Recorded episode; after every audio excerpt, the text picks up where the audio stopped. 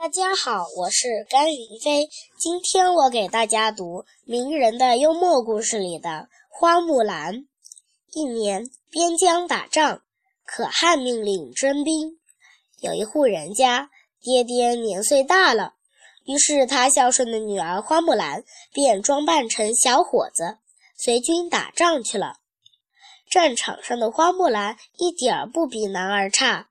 他立下无数战功，最后被封为将军。大军终于胜利归来，可汗要封他做大官。花木兰谢过可汗的好意，回家去了。